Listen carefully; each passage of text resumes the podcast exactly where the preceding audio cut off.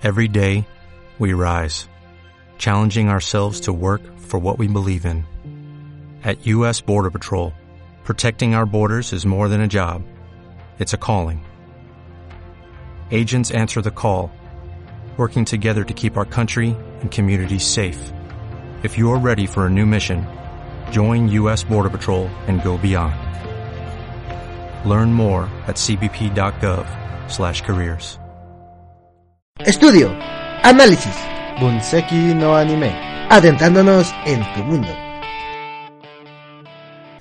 Hola, muy buenas tardes. Estamos con ustedes nuevamente. Somos Bunseki no anime. Yo soy Pablo Delgado. Y Joel Cuellar. Hoy le vamos a hablar sobre un tema bastante recurrente. Más que un tema, un, un escenario. Un, un escenario. En este caso sería las escuelas, ya sea secundaria o preparatoria. Estamos de acuerdo que gran parte del anime que se ve hoy en día pertenece a este rango. Tenemos, por ejemplo, High School, DXD, tenemos To Love Ru, entre otras. Sí, bueno, tenemos que entender eh, que este es un lugar común muy frecuente en el anime y en el manga, precisamente porque una de las estrategias más utilizadas es tratar de conectar con el lector de alguna manera. Y una de estas maneras más usuales es poner lugares, elementos, personajes eh, que le sean familiares.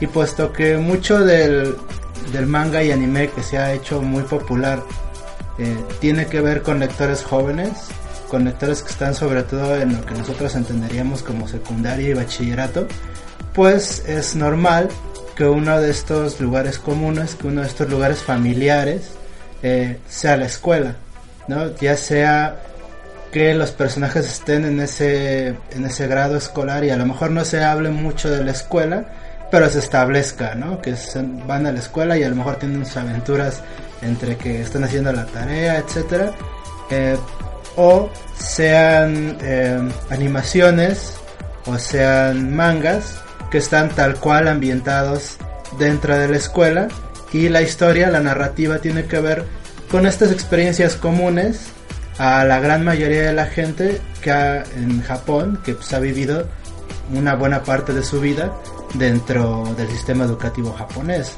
Pero también hay que poner en cuenta que no porque estemos hablando solamente de escuelas, puede ser que el, lo que es la trama del, del, manga o del anime sea ir a tomar clase y tomar apuntes, ¿no? Dentro de este podemos encontrar historias tan bizarras como School Days, donde el protagonista muere al final, bastante, bastante gráficamente, o podemos encontrar romances, eh, no sé, como Rosario Vampire. Mm, sí. En este caso es una escuela de monstruos, o sea, no, sin importar cuál sea la trama central del anime o de eh, el manga, la escuela queda como un una piedra angular, no tanto para el desarrollo del personaje o el desarrollo de, de, la historia, sino para tener empatía con la gente que lo ve o que lo lee. Sí, e incluso yo diría que en lugares como México es relativamente fácil identificarnos también con estos personajes, precisamente porque tal vez nuestro sistema educativo no es igual al japonés. Sin embargo, son sistemas educativos que tienen algunas similitudes, ¿no? Tienen algunas similaridades, como lo tendrán con casi cualquier otro sistema educativo organizado en el mundo, y es por esta razón que yo, a pesar de ser mexicano, puedo identificarme eh, con un personaje que vaya a la secundaria, o lo que aquí entenderíamos como secundaria, este, en Japón, porque al ambos estar en un ambiente similar vamos a tener experiencias similares, ¿no? O sea, que si un maestro, que si a un maestro le caes mal, o que si tu profesora favorita, o que si la amiguita que te gustaba en la escuela, son experiencias comunes en todos los sistemas educativos del mundo. Más, y creo que tiene mucho que ver con lo que decías, ¿no? Con que el centro de la historia normalmente no es la clase en sí, sino lo que sucede alrededor de la clase, ¿no? Las amistades, los romances, los secretos, las aventuras, etcétera. ¿no? Y también hay que tener claro que uh, los diferentes sistemas educativos a lo largo, a, lo largo y ancho del mundo, no por ser dentro de un mismo país la experiencia educativa va a ser igual o va a ser la misma. Incluso en el mismo manga y anime hay este, mangas y animes que están eh, descritos desde un principio como en escuelas eh, privadas y otros en escuelas públicas. Y, y, se habla precisamente de la experiencia o de cómo difiere la experiencia de estar en escuelas privadas y en escuelas públicas. En Japón muchas veces no tiene tanto que ver como a lo mejor nosotros lo pensaríamos. O sea, yo lo que me he encontrado, como yo siendo una persona que ha estudiado tanto en escuelas privadas como públicas, con que en el caso, por ejemplo, de personas que solo han estado en escuelas públicas, tienen una construcción imaginada de qué es estar en escuela privada, ¿no? E igual las personas que solo han estado en escuelas privadas no saben cómo es estar en una escuela pública y su construcción tiene más que ver con lo que ven en la tele o lo que les han dicho sus amigos, etcétera, ¿no? Ah, y muchas veces esta construcción, estas ideas tienen que ver con clase. El ser México una sociedad tan fuertemente estratificada por clase social, básicamente por cuánto dinero tienes, eh, la fantasía que tiene la gente que solo ha ido a escuelas privadas o a escuelas públicas es que es la escuela del delito, no es que es la escuela del crimen, etcétera. Y mientras tanto, para las personas que solo han estado en escuelas públicas, parecería en algunos casos que la escuela privada es vista como, ah, puros niños fresas y todo ahí debe estar bien bonito y. Ah, obviamente esto no es la generalidad, pero son casos con los que me he encontrado y sin embargo cuando vemos lo que pasa en el manga y el anime, las escuelas por ejemplo públicas y privadas en Japón no son vistas de esa manera. Eh, usualmente las escuelas privadas tienen, se concentran en algo en específico, ¿no? Sea, ya sea porque preparan o dicen preparar mejor a sus alumnos para los exámenes para la universidad, eh, o tienen un, un, currículum que es mejor para los deportes o que es especialmente fuerte Hay diferentes cuestiones por las que las escuelas privadas en Japón se venden o simple y sencillamente como ocurre aquí también, el sistema educativo ya no aguanta para tanta gente y gente dice, no, pues en lugar de estarme peleando por un lugar ahí, mejor me voy a una escuela particular que tenga un buen renombre, ¿no? Entonces, así mismo también hay muchas escuelas eh, públicas en Japón, sobre todo a nivel universidad, que son muy reconocidas, son las universidades donde todo el mundo quiere estar, por ejemplo. Entonces, también habría que recordar eso, o sea, diferentes ah, mangas hablan de eso. Me, acuerdo mucho en, al, principio del, del, anime de Great Teacher Onizuka, como Onizuka no puede entrar al sistema educativo público y termina estando en una, eh, dando clases en una escuela particular, ¿no? Porque era, mm, entre comillas, mucho más fácil eh, entrar a una escuela particular eh, porque tenía más que ver con que tuvieras la aprobación del director de la escuela, ¿no? Porque las escuelas particulares tienen más libertad en ese sentido. Ah, si hablamos también de eso, podemos recordar Lobgina. El protagonista de Lobgina, eh, realmente, perdónenme mi ignorancia, no me acuerdo el nombre de ahorita. El protagonista de Lobgina quería entrar a la Universidad de Tokio y creo que tuvo cuatro o cinco intentos, donde nomás no entró. Digo, y la trama en sí, reitero otra vez, no tiene que otra vez que ver eh, específicamente con la escuela, sino sí toma en ese, en ese anime toma una experiencia fuerte que es el hecho de suponer que si tú estudias en la Universidad de Tokio eres un máster macho alfa, pecho peludo y pecho, no, es lomo plateado. Lomo plateado, perdón. Bueno, es, es eso. Y curiosamente la trama de la lo que viene siendo la trama de, de la historia de Love Hina en algunos de los capítulos más emblemáticos es cuando eh, salen de la, de la preparatoria o el símil de la preparatoria y se van a ir a la universidad donde por fin este protagonista no me acuerdo reitero no me acuerdo cómo se llama este hombre lo que hace es entrar y bueno, entrando se queda la pierna y pierde un año y bueno. La cosa es de que ese es el, el, meollo, o sea, el meollo de la historia no fue tanto la escuela, la escuela fue como un pretexto para poder contar una historia, una historia de romance entre dos personas, tanta, muy divertida, bastante, pero la escuela pasó a lo largo del, del, manga y del anime a segundo plano. Sí, lo que yo diría, eh, eh, incluso para los chicos, es que ya es una experiencia, fíjate, cómo es una experiencia que a pesar de ser un país que es tan distante al nuestro, son experiencias muy similares. Eh, en Logina, este, este personaje que no puede, reiteradamente no puede y no puede entrar a, la universidad de su elección, ¿no? Es una experiencia que es común. yo tuve muchos amigos que tuvieron una experiencia muy similar a la hora de querer entrar a universidades públicas aquí en México. Eh, de hacer, o sea, de que era básicamente obligatorio hacer dos, tres, cuatro veces el examen a ver en cuál te quedabas, ¿no? Y ya dentro de la universidad ya puedes ver a dónde te mueves para obtener la carrera más cercana a tus inclinaciones, ¿no? Por otro lado, eh, también tenemos que recordar que entonces eso es algo que está pasando en Japón, o es algo que está pasando en Estados Unidos. En Estados Unidos no se habla tanto de que la gente no puede acceder a la educación porque no hay lugar. De lo que se habla, aunque también es una realidad, la realidad es que mucha gente, la gran mayoría de la gente en Estados Unidos que sale del, bachillerato público, de la preparatoria, no puede acceder a una universidad, no, por, no porque no hayan hecho un examen bien, sino porque no tienen el dinero para pagar la universidad. Porque no, ya incluso las universidades públicas cobran lo que aquí cobran las universidades privadas. O sea, tenemos que recordar que en Estados Unidos te pagan por hacer el mismo trabajo que aquí tres o cuatro veces, ¿no? Pero, pero aún así, aún así ganando ese dinero, es muy difícil obtener uh, la suficiente dinero para ir a la universidad. Entonces de lo que se habla mucho en Estados Unidos es más bien de gente que se endeuda y comienza su vida laboral no desde ceros, comienza su vida laboral en menos miles de dólares porque tiene una deuda enorme. Eso no necesariamente pasa en Japón porque sí hay un sistema educativo público mucho más fuerte. Eso no necesariamente pasa aquí en México porque tenemos, de hecho, a comparación de Estados Unidos, un sistema educativo público mucho más fuerte. Pero lo que sí pasa es que una etapa antes para llegar a la universidad, ahí es donde está el embudo, ahí es donde está el cuello de botella, porque como es una universidad pública, no puede, no puede acceder, no, no se da el abasto para tanta gente. Y eso queda como resultado eh, el auge de universidades privadas, ¿no? el auge de un montón de universidades privadas, algunas de más calidad, algunas de menos calidad, pero que emergen donde existe esta demanda, pero no hay suficiente, este, no hay suficiente educación para tanta demanda.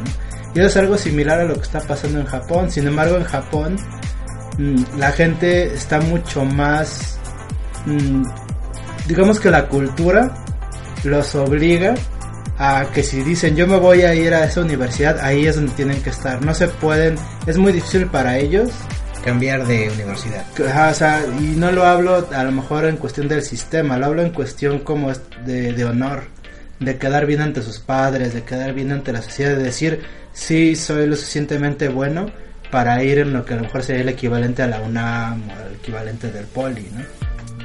En ese sentido, vemos como lo que sucede en Japón es más similar a lo que pasa en este anime, en el que las personas hacen y hacen exámenes y pasan años y a lo mejor no se quedan. ¿Y qué pasan con esas personas? Usualmente eh, se quedan rezagadas en el sistema.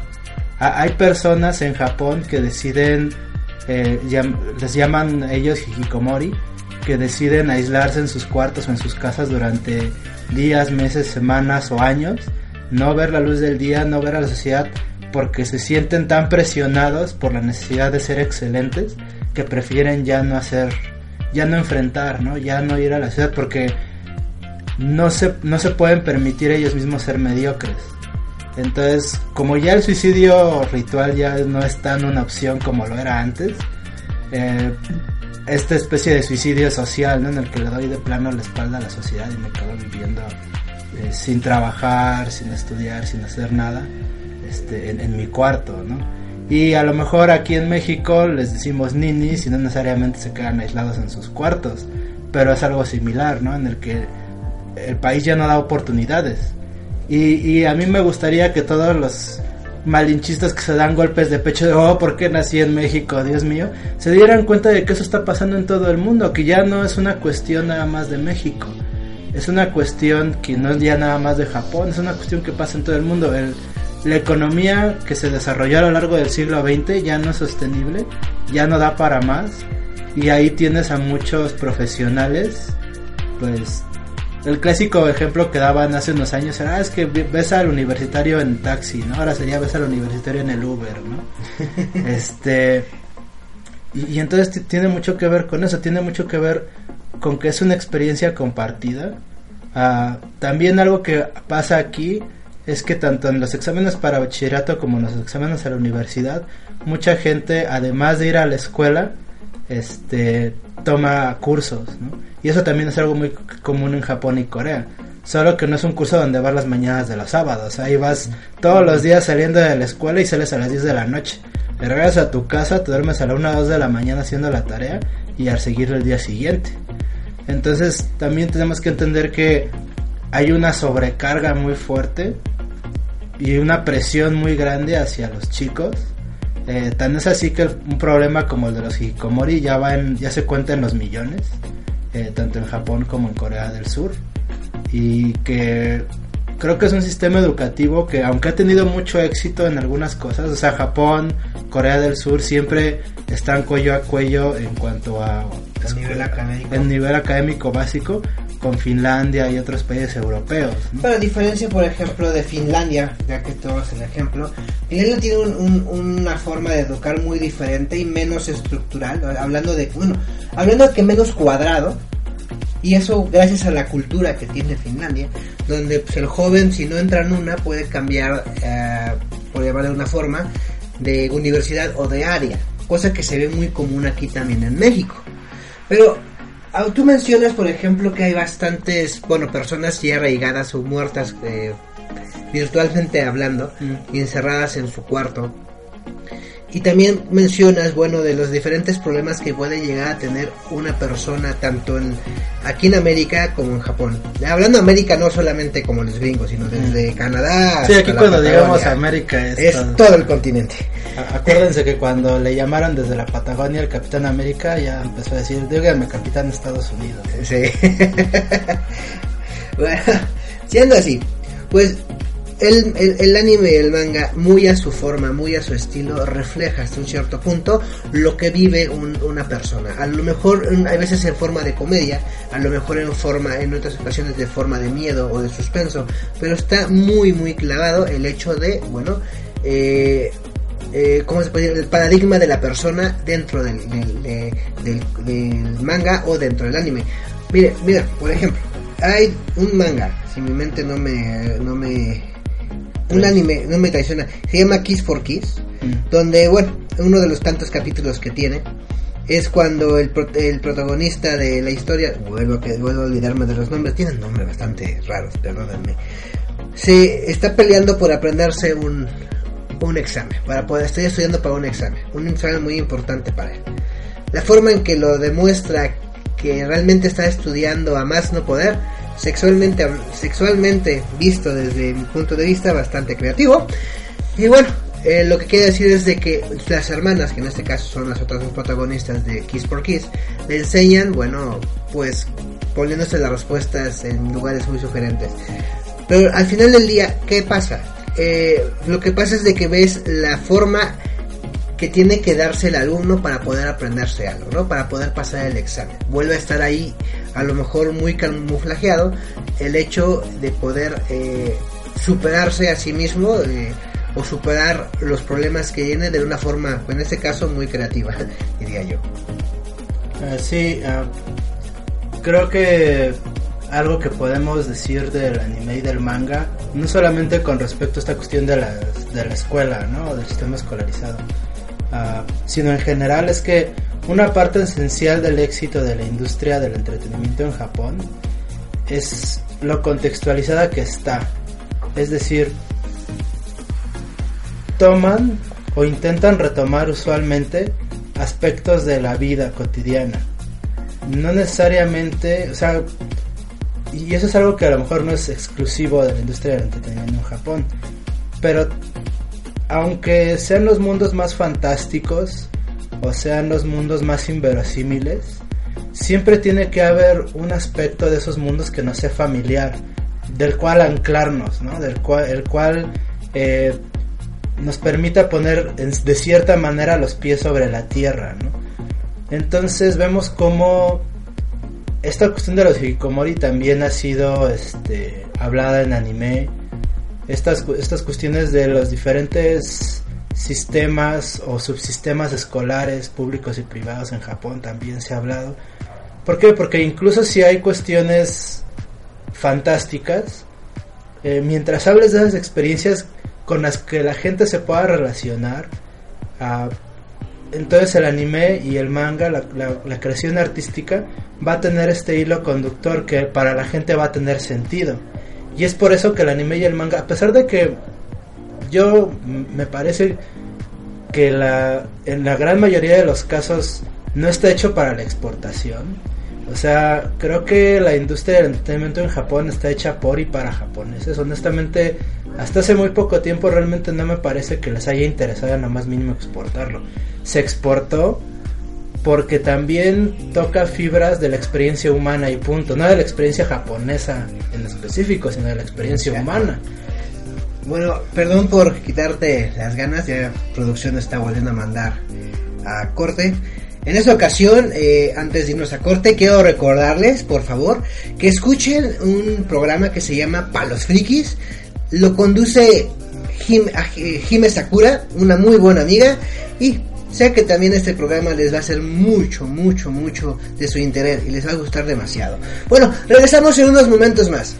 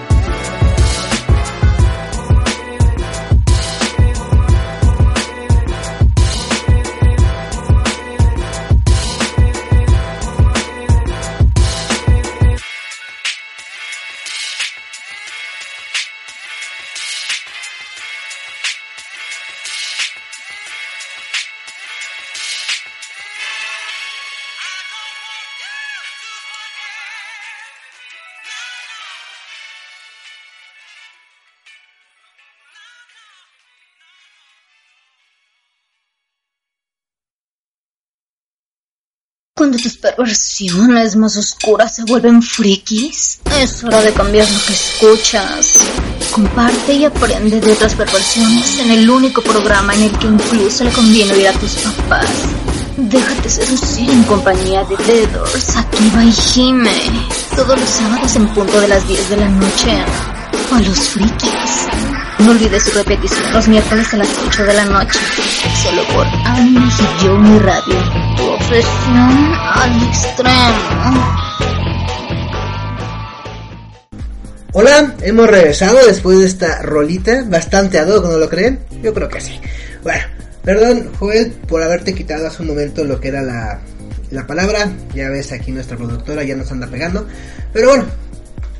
Sí, uh, finalmente creo que es una, algo que ya de lo que ya hemos hablado, que la razón por la que el anime y el manga han tenido éxito fuera de Japón, a pesar de que en su mayor parte no, no había sido o no ha sido pensado para su exportación, es porque finalmente sí toca eh, la fibra humana, ¿no? Sí toca experiencias que son comunes a los seres humanos. Y en un mundo cada vez más globalizado, o, o un mundo ya globalizado, pues son experiencias que ya no son particularmente japonesas, son experiencias que no son comunes.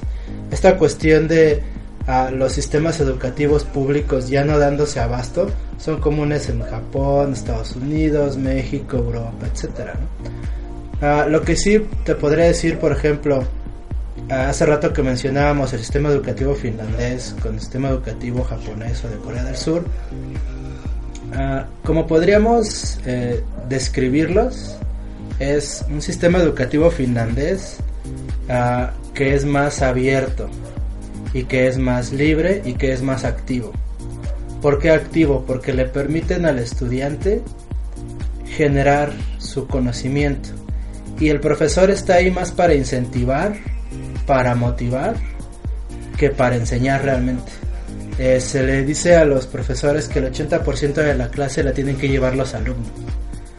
Mientras que un sistema educativo japonés, aunque sí hay escuelas privadas muy, eh, muy libres y muy abiertas este, y muy activas en ese sentido, en, su generalidad el sistema educativo japonés es más lo que llamaríamos nosotros un sistema tradicional, algo que es mucho más fácil de reconocer para nosotros porque nuestro sistema educativo también está estructurado de esa misma manera.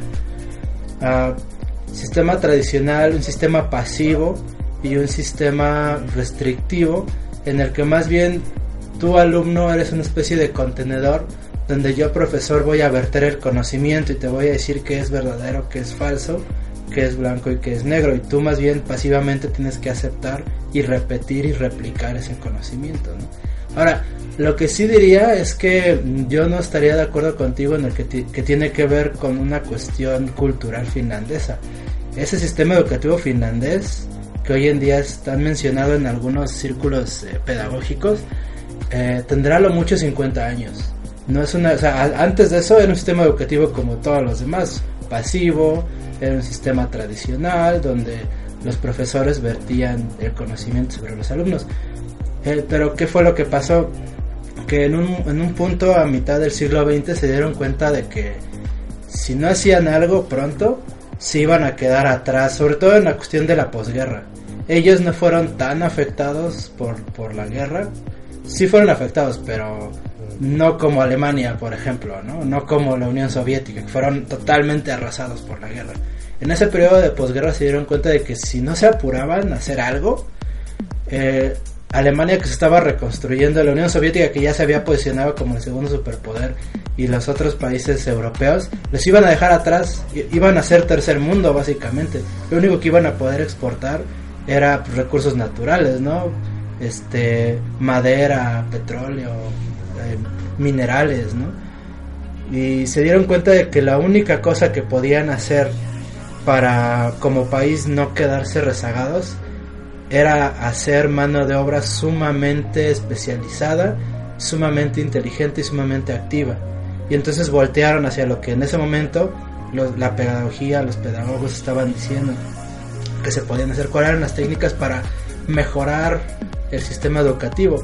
Y en ese momento fue cuando decidieron cambiar radicalmente el sistema educativo. En Finlandia las escuelas privadas están prohibidas.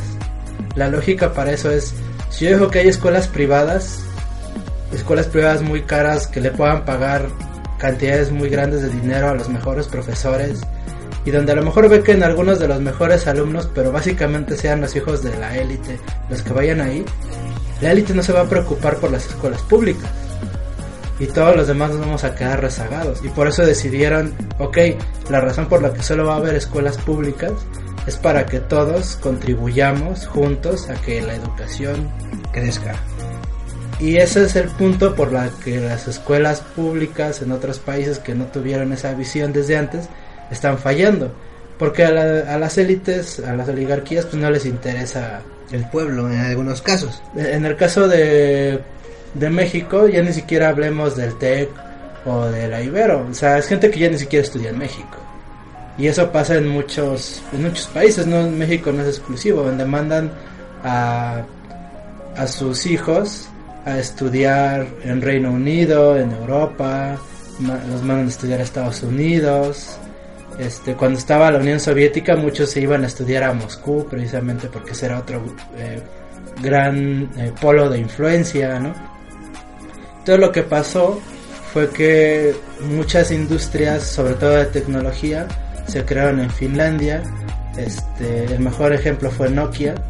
Eh, y que en Japón pasó algo similar. Y en Corea pasó algo similar. En Japón en la posguerra, después de la Segunda Guerra Mundial, y en Corea del Sur después de la Guerra de Corea. Donde al ser aliados cercanos a los Estados Unidos se les permitió reconstruir sus países ah, con un modelo económico diferente al que se le impuso al resto del mundo, pero que finalmente son países que también, yo diría que no como Finlandia, pero de manera similar saben que la manera de salir adelante es la educación, de realmente la única manera, el, gobierno de Japón no solo ya no tenía el dinero o la capacidad de invertir de ellos meter como gobierno dinero.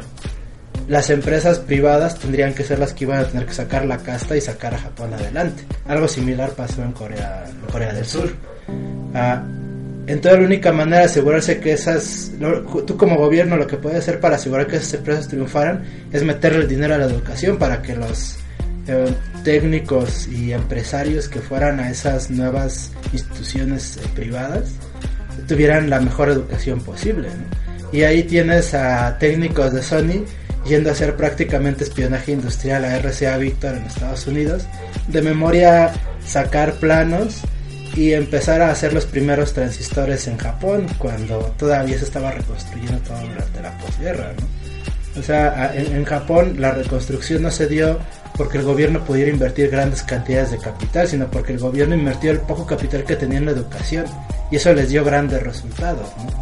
Ahora, lo que sí es común en Japón, Corea del Sur y Finlandia es que piensan como país, no piensan como oligarquías, no piensan como grupos, no piensan qué es lo que a mí me conviene y que se jodan los demás. Piensan qué es lo que o sea, hay una hay un sentido de orgullo y de identidad nacional bastante grande. Y eso también como estábamos bueno, como, como hemos estado mencionando, y no solamente en la educación, sino yo creo que en todo, se ve en reitero otra vez en el anime y el manga Digo, a salir un poquito de la, de, la vertiente de qué es la educación y cómo se ve tanto en Japón como en otros lados. Pero por ejemplo, siempre está aquella persona que se sacrifica para poder salvar al, mundo, en este caso un bien común. Un ejemplo muy básico que lo podemos ver todavía en tela abierta aquí en México es Dragon Ball Z. Ya sea Dragon Ball Z o Dragon Ball GT, Goku al final del día es el personaje que se la rifa, por llamarlo así, para salvar, que saca la casta para salvar al mundo. Y es tanto, tanto está tan visto que tú ya sabes que al final del día, después de que matan a Krillin otra vez, este, llega Goku para salvar lo que es el planeta. Lo llega. O en este caso, por ejemplo, cuando peleó contra Cell, a lo mejor no peleó, no ganó él. Pero al final del día impulsó, hizo que la otra gente, en este caso su hijo, sintiera la fuerza y de poder cargar el mundo en sus hombros y, lo, y salvó él el mundo, ¿no?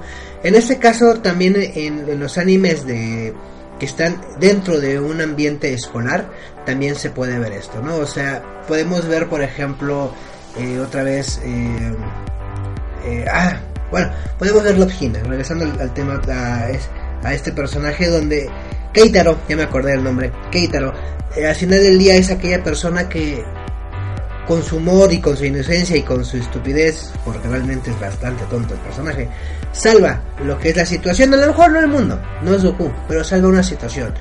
Eh, y esto lo podemos ver en cualquier, en cualquier anime. Está muy marcado, yo siento que está muy marcado de una forma más coloquial en los animes basados en, lo de escuela, en basados en lo que es una vida cotidiana. ¿Por qué? Porque a lo mejor no salvas el mundo, no salva lo que viene siendo el universo, sino salva una historia, salva se salva él mismo y a veces se encuentra él mismo dentro de la, eh, de la estructura escolar. Reitero, la escuela como tal no viene, viene pasando conforme va pasando la historia a segundo término. ¿Por qué? Porque ya van a teniendo, tener en cuenta otra vez que los personajes tienen, están cargados con tanto simbolismo, por llamar de alguna forma, que son ellos vienen a ser los protagonistas de la historia. La escuela como tal es una, ambientación donde se respeta y se puede manipular hasta un cierto punto eh, la información para que te llegue a ti lector o a ti el que está viendo. ¿Cómo que la información? Muy fácil, te agarra, te engancha. Yo estoy más seguro que más de un este, radio escucha que tenemos aquí se ha enganchado con una serie escolar, ya sea Ichi, ya sea este, de aventura, ya sea de mágica, ya sea de terror. Pero siempre hay ese enganche gracias a como tú lo mencionas a que se se ve literalmente también se siente el ambiente escolar y te enamoras de un personaje te, te identificas sería la palabra ya sea con un personaje Sí, es que por ejemplo yo he hablado hasta ahora como de los sistemas educativos en, un poco en abstracto, un poco eh, la cuestión política e histórica de por qué los diferentes sistemas escolares son así. Pero para la mayoría de nosotros la escuela no es eso, la escuela no es el sistema escolar o las relaciones políticas. Para la mayoría de nosotros, que a lo mejor ni siquiera recordamos lo que nos enseñaron, porque muchas veces son cosas que no hemos practicado en años, pero sí recordamos eh, las cascaritas en el patio de la escuela. Sí recordamos a la chavita que nos gustaba y que nunca le pudimos decir que nos gustaba sí recordamos a, la, maestra aventándonos el, o lo que fuera, ¿no? O el calzón. este, no, yo no fui a tus escuelas. Perdón. pero, pero es eso, es esa primer socialización que tenés, la primer experiencia, ya desde el kinder hasta allá la universidad, es esa primer gran experiencia de socialización que tenemos, ya no con adultos, sino con nuestros propios pares, o sea, con gente de nuestra propia edad. Entonces, si vemos precisamente todos estos animes, tiene mucho que ver con eso, o sea, que los animes son eh, en estos diferentes contextos, estas historias de este primer amor, de este primer desamor, este, de este primer enemigo, de estas primeras ilusiones, de esta formación también de nuestra personalidad es, este primer contacto con la sociedad, con las reglas de la sociedad fuera del hogar. Eh, y que por eso es tan importante la escuela, por eso es tan difícil para mí como psicólogo abogar por que la gente estudie en casa, por ejemplo. No porque yo crea que es necesario que haya un profesor que te diga, sino porque eso no es realmente lo que, para mí como psicólogo, no es realmente el objetivo de la escuela. O sea, mucha gente y mucha gente muy sabia a lo largo del siglo XX, a lo largo del siglo XIX, se educaron en bibliotecas. Mucha gente, este, como el mismo Mark Twain, por ejemplo, como Isaac Asimov, eh, básicamente su educación no fue en universidades, fue, fue en bibliotecas. Ellos solos yendo por las tardes a leer. Sin embargo, para lo que es esencial la escuela es para esa socialización, para saber cuáles son las normas sociales de conducta, cómo, cómo me acerco a, una persona del sexo opuesto, cómo hago amigos con chicos de, mi mismo sexo, etcétera. Aprender todos estos roles sociales e incluso, ¿por qué no también transgredir esos roles sociales, ¿no? Sea, mucha, la primera autoridad fuera de los padres que la mayoría de nosotros tenemos es el maestro o la maestra. Y la relación que podemos o no tener con los maestros tiene mucho que ver la relación que tenemos con las figuras de autoridad fuera de la escuela, ¿no? Yo me acuerdo que en la preparatoria me decían, Joel, Joel, ándale, ve a platicar con el maestro, ve a, a platicar con la maestra para que no nos dé clase, ¿no? Porque yo podía platicar con ellos, porque los maestros eran personas que estaban acostumbrados a ser escuchados en cuanto a la clase, pero que si les dabas pie, como cualquier otra persona acerca de sus vidas, de sus experiencias, se descosía, ¿no? Y se, se mantenían ahí toda la hora hablando Tú como psicólogo, que, a ver, hablando de eso que es muy importante que yo veo, me dices que es la escuela como tal, la vida real, pues es eso, ¿no? Convives con maestros que son una figura de autoridad y en algunos casos, como lo hacías tú, yo también lo hacía en algún momento, platicábamos con los maestros, a lo mejor hasta de Superman, de fútbol, en mi tiempo de los caballeros del zodiaco y demás. Pero algo que yo, yo he estado viendo en casi el 100% de los animes basados, bueno, más bien con un escenario escolar, es que los maestros pasan también a segundo plano, casi no salen los maestros ahí. Ahora bien, eso es un rasgo un poquito más, este, pues para pensarle, ¿qué, qué, qué diferencia hay o qué puede, o qué, o qué puede, qué se, qué se ve ahí, donde el maestro pues pasa, hay veces ni siquiera aparecen los, los maestros, hay, hay, hay series donde el que tiene el poder es la mesa directiva de alumnos el que controla la escuela. No es un, no es un director, no es una maestra, es los mismos alumnos que se cuidan entre ellos o hay veces eh, se lastiman entre ellos. Yo creo que también tiene mucho que ver con las experiencias ya personales de cada escritor y de cada autor. Porque es cierto, hay profesores que se preocupan honestamente por sus alumnos y eso es aquí en Japón, donde sea, ¿no? Y hay profesores que van, dan la clase, van porque les pagan. Y no, honestamente no voy a hacer una crítica de los profesores porque he estado ahí dando clases y sé lo difícil que puede ser. Pero que saben que pueden hacer lo mínimo necesario y salir sin problemas, ¿no? Si un, si un alumno tiene algún problema, no se van a meter en camisa de once varas tratando de resolver el problema del alumno, el alumno sabrá resolver su problema. Y creo que si yo soy un autor que nunca tuvo o nunca había en un profesor una figura, digamos, de ayuda o de confianza, como tú dices, incluso en el dibujo, incluso a veces ni siquiera les dibujan en rostro, incluso a veces ni siquiera les dibujan los ojos, etcétera. Son como unas figuras ahí etéreas. O tal vez simplemente como un recurso dramático eh, para esa historia en particular no es tan importante el profesor.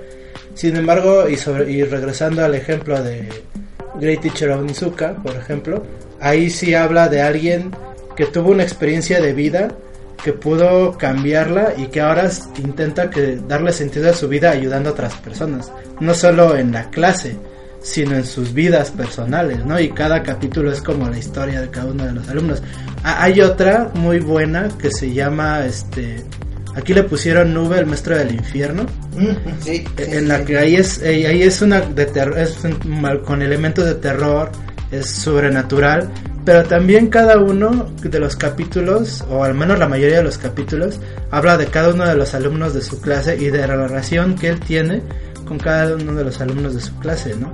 Y, yo sí te puedo decir, hay profesores que al final del día a lo mejor no pueden ayudar a los alumnos con cosas en su casa o cosas en la calle y que sí les afecta y que sí se sienten mal de no poder ayudar a los alumnos y a veces por eso eh, a lo largo del tiempo terminan haciéndose profesores oscos o que no quieren meterse como vida de los alumnos porque han tenido malas experiencias al respecto, ¿no? También son seres humanos. Eso sí. Bueno, eh, en este momento vamos a ir a otro corte. Eh, aquí otra vez producción está gritando que ya nos callemos. Pero bueno, regresamos en un momento más. No nos tardamos. ¿Viene un nuevo friki en camino y no sabes qué hacer? No te preocupes. Nosotros podemos orientarte. Si estás embarazada y necesitas orientación sobre cómo llevar a cabo el cuidado de tu embarazo, acude con nosotros. Device Rose te brinda servicios perinatales, de consejería y salud psicológica, entre otros, además de diversos talleres de lactación, porteo y más llevados a cabo por especialistas en el tema. Búscanos en Facebook como Red de Bienestar, Device Ross o bien llámanos al 3028-3066 para agendar tu cita. Recuerda, al 3028-3066. Te esperamos.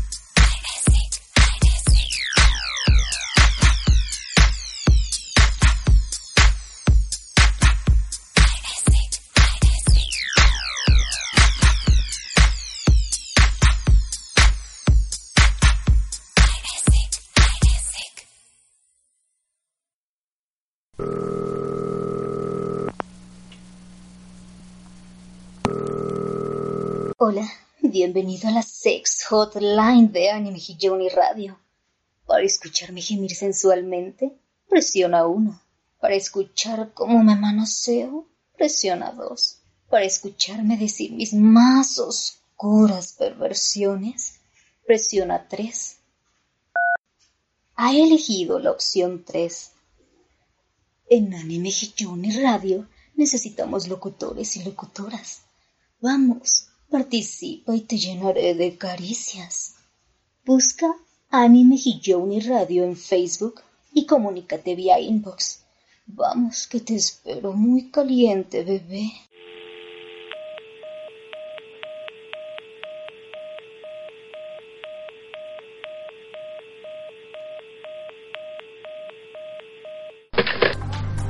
Bueno, estamos otra vez aquí, estamos de nuevo en lo que es Bensukei no Anime y estamos explotando, más bien, estamos examinando lo que viene siendo aquellos animes, aquellos mangas donde la escuela viene siendo un ambiente, eh, digamos, hay veces, pues único. El 80% de la animación está dentro de la escuela, ¿no? Entre ellas, por ejemplo, tenemos también una serie un poquito más soft, no sé si te acuerdas de Sakura Card Captor. Eh, es una serie donde gran parte de las aventuras de Sakura, el personaje principal, pasan dentro de la escuela. Igual, lo vuelvo a repetir, la escuela cumple como función simplemente como para enganchar a la situación y bueno, hacerte empático con lo que el personaje está pensando o pasando. Sí, bueno, en ese caso tienes a un personaje que, si recuerdo bien, eh, está ausente la madre, el papá como que está en su rollo todo el tiempo. El papá, curiosamente, el papá es maestro de universidad. El, el hermano igual, o sea, el hermano ya es más grande que ella, entonces igual como que está en su rollo. No lo dicen tal cual, o sea, porque está toda esta cuestión de las cartas, etcétera, de su amiga. Pero una niña así en la realidad, pues realmente su mundo giraría, uh, de, de, no ser por las cartas, giraría a, a, a, alrededor de la escuela. Exacto. Y esa es una realidad no para niños en Japón exclusivamente, sino es una realidad para muchos jóvenes hoy en día que si, tus, si ambos, pon tú que no, no vamos a ser tan exagerados de que seas huérfano o huérfana, pero si ambos padres trabajan, si eres como en el caso de Sakura, hermano menor, hermana menor, o a lo mejor no eres el menor, pero eres hijo único, pues tu vida va a girar alrededor de la escuela porque ahí están tus amigos, el que te gusta, el 60% del día lo pasas en la escuela. Y cuando no estás en la escuela, te está, estás haciendo la tarea o estás haciendo otra cosa con relación a la escuela. Pero la típica de mamá, papá, yo sé que vas a llegar a las 8 de la noche, pero yo llego aquí a las 10 porque voy a casa de fulanito a terminar mi tarea, ¿no? Claro. Entonces, y bueno, es, esa es una faceta bastante común, como dices tú, no solamente en Japón, sino en el mundo entero. Y, y regresando, a lo mejor eso no es algo de lo que hable tanto Sakura Card Captors, pero me acuerdo mucho de lo, los capítulos donde están organizando como el festival en la escuela y casi en todas las animes donde hay escuela hay algún festival de la escuela, ¿no? O sea, sea cual sea el festival, hagan, ya, ya sean obras de teatro o casas del terror, lo que sea que hagan, pero hay, un festival de la escuela, ¿no? Y como los chavos se organizan para hacer todo con relación a la escuela. Y son ellos, no es tanto que los, este, que la, las directores o que los profesores estén ahí con ellos, sino que son ellos. Y, y, ahí a lo mejor me gustaría regresar a, a, algunos puntos sobre el sistema educativo japonés, que aunque no es tan, sobre todo el sistema público, no es tan abierto, no, no es tan libre, no es tan activo como un sistema educativo finlandés, que sería como un extremo del, del espectro. Este, sí hay muchas cosas que en el sistema educativo japonés que tienen que ver con sí darle responsabilidades de muy jóvenes a la gente, ¿no? La responsabilidad de limpiar tu espacio de trabajo, la responsabilidad de organizar estas actividades extracurriculares, etcétera, recae en los alumnos, es responsabilidad de ellos. De, hecho, tengo una, una serie que se llama Toradora, si me no engañan. Es una, es una serie donde pasa algo similar. Bueno, se ven dos caras de una moneda, ¿no? La protagonista de ahí, Taiga, creo que se llama, o se hace llamar, es una chica que su papá es alguien muy importante nunca está en casa. La mamá tampoco, bien gracias, nunca está en casa. Es una mujer, es una niña que tiene mucho dinero, bueno, sus papás tienen mucho dinero y vive en un apartamento súper lujoso, pero al final del día está sola. El otro lado está el protagonista, no me acuerdo cómo se llama, reitero, pero este, este personaje vive con su mamá y tan tan. Mencionas tú lo de limpieza, mencionas tú lo de los festivales escolares. Ahí realmente la serie se centra en lo que se, lo que viven ellos dos dentro de la escuela, dentro con sus amigos, la relación que tienen entre sus amigos y este amigos obviamente que conocen en, el colegio y todo gira en torno a su vida escolar. Al final, al final del, del, manga o del anime, si es que no lo han visto, ya no, no lo voy a spoiler mucho, pero al final del, del anime terminan siendo un, felices para siempre. Pero su castillo, su mundo, su calabaza mágica, todo eso pasa ¿dónde? En la escuela. Sí, ahora también es interesante que aunque animes como Sakura o el que tú mencionas no es su centro de atención hablar de la descomposición social, sí es algo que podemos observar. O sea, lo, lo, que tienen muchas obras de anime y manga es que finalmente son un reflejo de la realidad, quieran o no, aunque ese no sea su tema, es un reflejo. O sea, Sakura Card Captors, el tema principal es la captura de las cartas, ¿no? Pero hay un montón de otras cosas asociadas que a lo mejor no son el tema, pero que podemos ver, ¿no? Entonces uno de estos temas que no, no es una parte esencial de la narrativa, pero que podemos ver y podemos ver mejor aún porque es parte de otros animes y de otros mangas es esta cuestión de la descomposición social. Si vemos mangas y animes, sobre todo mangas, eh, ambientados o escritos. Eh, por ejemplo, inmediatamente después de la posguerra, cuando apenas estaba empezando el manga y el anime como tal, ya, ya conformados y identificados, ah, todavía encontramos muchos ejemplos de lo que podríamos llamar aquí cultura barrial o cultura de barrio. Algo así como el Chavo del Ocho, donde todos son de la misma vecindad y se conocen porque comparten el espacio público o, o semipúblico del patio de la vecindad. Así encuentras muchas historias donde los personajes, a lo mejor no principales, pero los secundarios que aparecen ahí, no son los compañeros de la escuela, sino son los vecinos. Y los amiguitos no necesariamente, a lo mejor sí van a la misma escuela, pero la razón por la que juegan en las tardes es porque son vecinos, porque van al mismo río a pescar juntos, etcétera. Eso ya no lo a, a partir de los 90 para acá, o tal vez desde los 80 para acá, eso ya no lo encuentras. Ni en el manga ni en el anime. Es muy difícil. Sí hay amigos, claro, sí hay relaciones sociales, pero solo se dan a través de la escuela, del trabajo.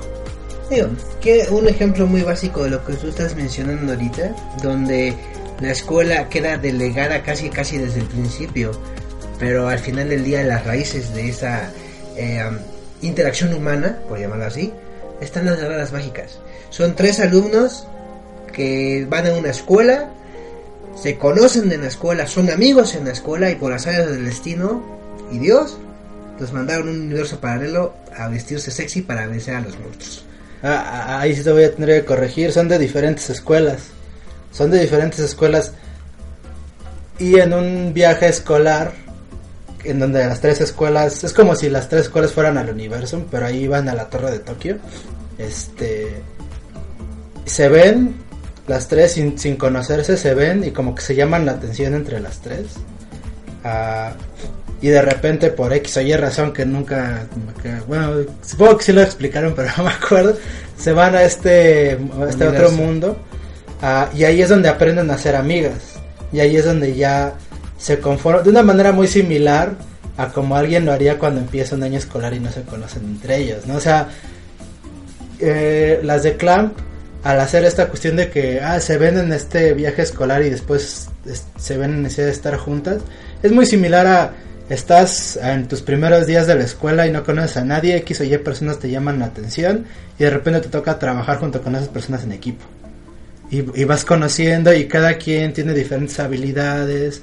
Es algo muy de las gradas mágicas de, de, de Rayard que cada una de las eh, protagonistas tenía como un temperamento diferente y tenía habilidades diferentes, tenía habilidades y debilidades y eran complementarias entre ellas. Y es algo, sin embargo, la, la, manera en la que se relacionan es muy como te relacionas dentro de la escuela. De hecho, eh, cada una tiene un bueno, este, un uniforme diferente, porque cada una era una escuela diferente. Se supone que una era de una escuela particular muy, ajá, muy, muy acá, de mucho dinero acá. La otra era una chica que era como muy académicamente superior. Y la otra es como la que está ahí para que nos relacionemos con ella porque ni es tan glamorosa ni es tan inteligente, ¿no? Entonces está como en medio y es como... La típica rebelde. Ajá, o sea, y es como la que es un poquito más inocente, un poquito más infantil y está ahí como para que nosotros nos relacionemos más con ella, ¿no?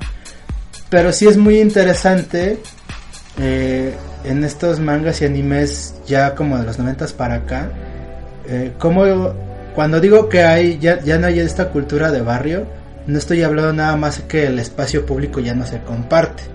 Estoy hablando de que hace 50 o 100 años eran las personas que te iban a acompañar toda la vida. Porque habían sido tus amigos en la escuela, eran tus vecinos, probablemente fueras a trabajar con ellos también. O casarte con ellos. O, o, casarte con la chavita que había sido tu vecina y con la que había sido a la escala primaria o algo así. Este, ciertamente, por ejemplo, cuando el escritor Noam Chomsky habla de su vida, es la mujer con la que se casó y estuvo casado como 60 años, algo así, había sido su compañera en la escuela, eran vecinos, sus papás se conocían y era como se habían conocido de toda la vida, se casó con ella, etcétera, o sea, eran esos personajes que te iban a acompañar a lo largo de toda la vida, pero había pero había como una comunión, o sea, no nada más era tu compañero de escuela, sino que también era tu vecino, sino que también era tu amigo, sino que también sus papás se conocían. Y cuando vemos los animes y mangas más actuales o más modernos, hay una completa desconexión de eso. No solamente porque no hables con tus vecinos, sino porque ya no hablas ni con tus papás. O sea, no, es de que a lo mejor si tienes amigos en la escuela y hay muchos animes y mangas que hablan de la escuela porque es el último gran lugar de socialización. Porque fuera de ahí dime dónde socializan, dónde es posible socializar. Que no, el otro gran lugar para socializar hoy en día es eh, el, ciberespacio. El mundo virtual. Y de hecho, hablando de eso, está el SAO. Es ¿Cómo? ¿Tú me dijiste bien el nombre?